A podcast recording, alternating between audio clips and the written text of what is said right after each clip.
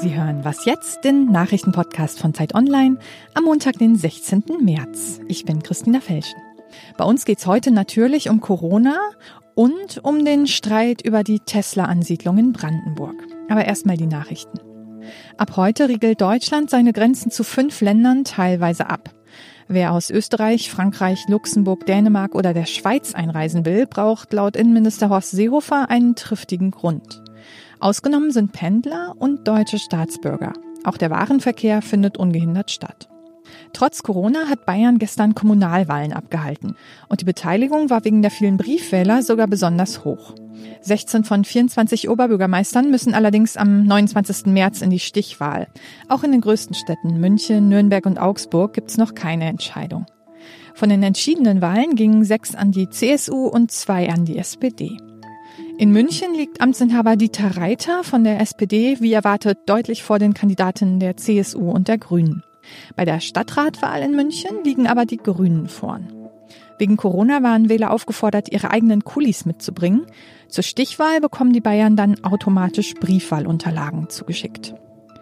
An den Kommunalwahlen in Frankreich beteiligten sich dagegen so wenig Wähler wie nie zuvor. Deshalb wird jetzt eine Verschiebung der zweiten Runde nächste Woche gefordert. In etlichen Großstädten gewannen Prognosen zufolge Kandidaten der Grünen, in Paris die sozialistische Amtsinhaberin Anne Hidalgo. Redaktionsschluss für diesen Podcast ist 5 Uhr.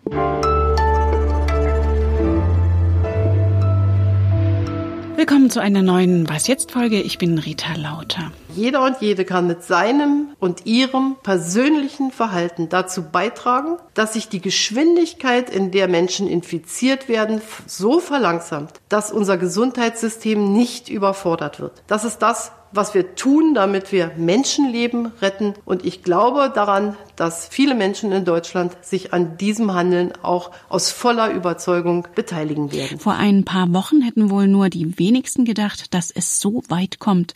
Schul- und Grenzschließungen, eingeschränkter Zugverkehr, Reaktivierung von Bundeswehrreservisten, unbegrenzte Kredite für Unternehmen, eingestellte Bundesligaspiele, Ausgangssperren im Ausland. In den USA sind plötzlich Lohnfortzahlungen im Krankheitsfall möglich. Der US-Präsident will Tübinger Wissenschaftler, die an einem Impfstoffforschen abwerben. Die Polizei geht auf Kneipentour, um Clubs zu schließen. Ich könnte wohl eine ganze Sendung damit füllen, einfach nur die Anordnungen im Kampf gegen Corona aufzuzählen. Und wohl noch nie haben wir uns so gefreut, bei Zeit Online auch Mediziner am Start zu haben. Hallo Jakob Simmank. Hallo Rita. Die Straßen in Berlin sind wie leergefegt. Soziale Kontakte soll man meiden. Aus deiner Sicht ist das übertrieben? Nee, überhaupt nicht. Also das ist, glaube ich, auch die Botschaft, die man rüberbringen muss. Es gibt so ein paar Möglichkeiten, eine Epidemie einzudämmen. Und die eine ist, dass man Fälle schnell findet, Kontaktpersonen ausmacht.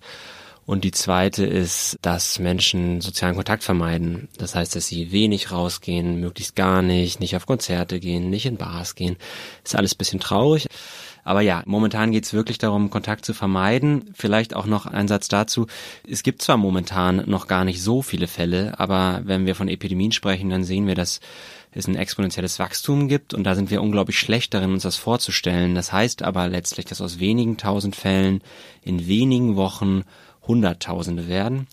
Was wir jetzt machen, entscheidet, wie es in ein paar Wochen aussieht und entscheidet darüber, wie gut wir als Gesellschaft und auch wie gut das Gesundheitssystem klarkommt mit dem Ansturm an Patienten. Die Sterberate ist ja in Deutschland noch relativ gering. Warum ist der Virus denn dann so gefährlich? Die Sterberate ist in Deutschland auch deshalb noch gering, weil viele der Patienten sich ja erst in den letzten Tagen angesteckt haben. Das heißt, bei ganz vielen werden wir erst sehen, wie der Verlauf ist. Die Sterberate ist sehr unterschiedlich, was Altersgruppen angeht. Junge Menschen stecken es meist relativ gut weg, aber auch nicht alle. Und vor allem ältere Menschen sind sehr gefährdet. Aber je besser die Krankenhäuser Patienten behandeln können, also je langsamer sich das Virus ausbreitet, desto niedriger ist auch die Sterberate. Und darum geht es gerade, einfach die Ausbreitung zu verlangsamen, um Behandlungskapazitäten freizuhalten in Krankenhäusern. Viele Schulen haben sich ja erstmal bis Ende der Osterferien festgelegt, also bis Mitte April. Reicht das denn oder ist überhaupt absehbar, wie lange das noch so geht? Ja, da müsste ich jetzt ähm, in die Glaskugel gucken. Kann ich nicht so richtig sagen. Also ich denke nicht, dass im April schon alles vorbei sein wird. Danach sieht es momentan nicht aus. Aber das haben ja auch alle gesagt, die diese Entscheidung jetzt treffen, dass man dann nochmal schauen muss. Und möglicherweise dauert es dann noch ein bisschen länger. Möglicherweise sieht es dann aber auch schon sehr gut aus. Man hat ja schon gesehen, dass in Asien die Zahlen jetzt zurückgegangen sind. Führst du es darauf zurück, dass die so rigoros alles geschlossen haben?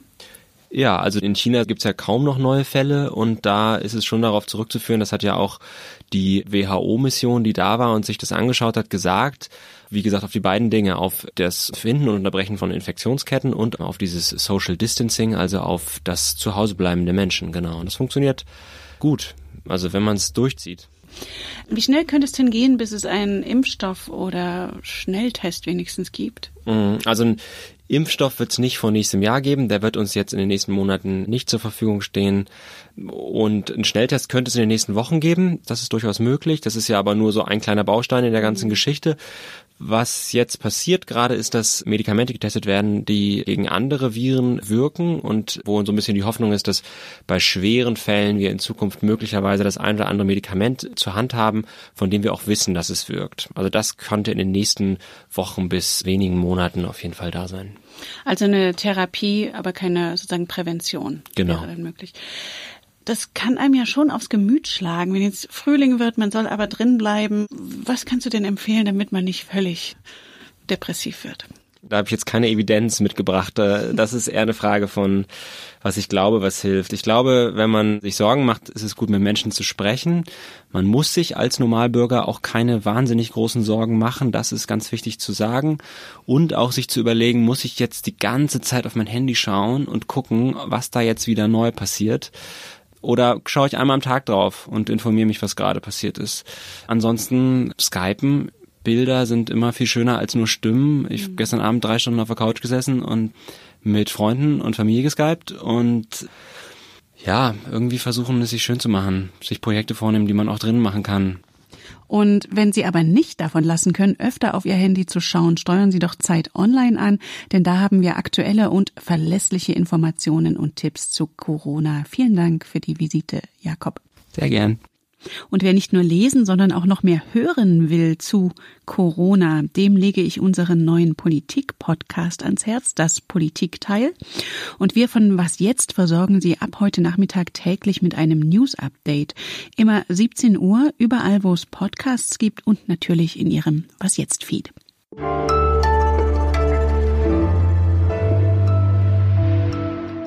Und sonst so? Sie haben ja sicher schon gehört, dass Sie jetzt beim Händewaschen besonders gründlich sein müssen und sich dafür so lange Zeit nehmen sollen, wie es dauert, zweimal Happy Birthday zu singen.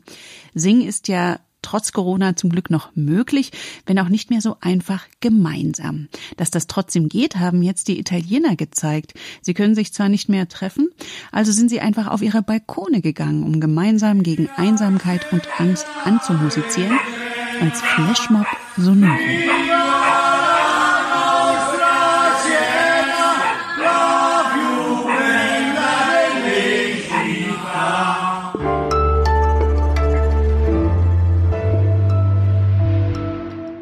Es war ein Coup für Brandenburg. Kurz nach der Wahl im Herbst konnte der Ministerpräsident stolz vermelden, Tesla will in Grünheide eine Gigafactory bauen. Tausende moderne Arbeitsplätze, Elektromobilität statt Braunkohle, Zuzug junger Leute. Das klang erstmal gut für die wirtschaftlich schwache Region. Dennoch regt sich Widerstand in der Bevölkerung und damit hat sich mein Zeitkollege Klaas Tatje beschäftigt. Er ist jetzt am Telefon. Grüß dich. Hallo Rita. Klaas, du hast mit dem Wirtschaftsminister von Brandenburg Steinbach und dem Initiator einer Bürgerinitiative gegen die Ansiedlung gesprochen. Was hat er denn gegen die Gigafabrik vorzubringen? Ja, er sagt, das Elektroauto in Brandenburg ist schön und gut, aber er hat erhebliche Umweltschutzbedenken, vor allen Dingen was den Wasserverbrauch angeht. Denn in den Spitzenzeiten verbraucht Tesla 300.000 Liter pro Stunde und das entspricht eben einem Wasserverbrauch von 70.000 Einwohnern. Mhm. Und der Anlieger sagt eben, darauf ist das ganze Wassersystem nicht angelegt. Und wie nachvollziehbar findest du das? Das ist schon einigermaßen nachvollziehbar, weil auch zum Beispiel der örtliche Wasserverband gesagt hat, wir sind zurzeit noch nicht darauf ausgelegt, dass so eine Riesenfabrik hier ansiedelt. Es ist allerdings auch so, dass die Regierung mit vielen Wasserwerken gesprochen hat und es derzeit so aussieht, als könne man dieses Problem lösen. Ein weiterer Kritikpunkt ist ja die Bürgerbeteiligung, beziehungsweise der Anlieger fühlt sich ja nicht genug beteiligt. Was sagt denn das eigentlich über unsere Gesellschaft, dass sich so viele Menschen gegen objektiv sinnvolle Sachen wären, wie Windräder oder Stromtrassen oder eben umweltfreundliche Autos? Naja, erstmal ist der Streit für eine Demokratie gut, aber es gibt eben Grenzen und gerade bei Windrädern sieht man es ja eindrucksvoll, dass man im Grunde gerne Ökostrom bezieht als Nutzer, aber wenn dann das Windkraftrad direkt in der Nachbarschaft aufgebaut werden soll, ist man dagegen. Ist ja irgendwie zutiefst menschlich, führt mhm. aber dazu, dass man gesellschaftlich nicht vorankommt. Man kann aber sagen, wenn das Problem groß gemacht wird, also wenn man begreift, wie wichtig der Klimaschutz ist, so wie wir die Menschen in Deutschland auch begriffen haben, wie wichtig Maßnahmen gegen das Coronavirus zu treffen sind, mhm. dann hilft es wahrscheinlich, auch Verständnis zu wecken für solche Ansiedlungen. Bei Tesla ist eben das Besondere, dass man darüber streiten kann, wie umweltfreundlich es ist es denn tatsächlich. Es ist nicht vielleicht besser, gar kein Auto zu fahren, aber da ist man eben auch immer in Debatten, die es immer weiter treiben und ähm, das hilft der Gesellschaft nicht viel weiter. Diesen Protesten schließt sich ja auch die AfD ganz gern an. Ja, sie äh, nutzt im Grunde alle Strömungen, die darauf aus sind, die Demokratie in Frage zu stellen oder demokratische Prozesse. Also jetzt wurde eben auch gesagt, die Bürgerbeteiligung war nicht ausreichend. Wohlgemerkt, nachdem man den Vertrag geschlossen hat. Davor kann man schlecht einbezogen werden bei vertraulichen Verhandlungen. Mhm. Und da springt die AfD sofort drauf und sagt, ja, da werden Bürgerrechte ausgehebelt und das ist gefährlich und es ist immer wieder auch sachlich falsch. Man muss da also sehr gut aufpassen. Aber diese Bürgerinitiativen passen da sehr gut auf und haben dafür gesorgt, dass sie sich da sehr schnell von distanziert haben. Nun ist ja gerade Tesla und sein Chef Elon Musk nicht unumstritten und auch bekannt dafür, dass er Dinge sehr schnell durchziehen will. Was meinst du, kann das Riesengeschäft in Brandenburg noch an Einsprüchen, Verzögerungen und am Widerstand der Bevölkerung platzen? Das ist nicht sehr wahrscheinlich, denn die Einsprüche sind so groß gar nicht. Wenn man das vergleicht mit Stuttgart 21 oder Anwohnerprotesten beim Berliner Flughafen, wo es um Schallschutz ging, ist das hier noch einigermaßen moderat. Es tritt jetzt natürlich zutage und es muss ausgefochten werden. Aber auch das Oberverwaltungsgericht hat schon gesagt, es wird kaum einen Widerspruch so geben, dass man da den Bau stoppen muss. Insofern bin ich doch sehr zuversichtlich, dass dieses Projekt realisiert wird. Und das ganze Streitgespräch zwischen dem Wirtschaftsminister und dem Tesla-Gegner ist in der aktuellen Zeit zu finden. Danke dir, Klaas. Sehr gerne. Und damit geht was jetzt für heute zu Ende. Wir freuen uns wie immer über Ihre Post an wasjetzt.zeit.de. Und wie schon angekündigt, wollen wir Sie in den nächsten Wochen wegen der besonderen Nachrichtenlage auch nachmittags informieren mit einem 5 Minuten Was jetzt Update, immer ab 17 Uhr und heute mit meinem Kollegen Ole Pflüger. Für Sie am Mikrofon war Rita Lauter. Danke fürs Zuhören.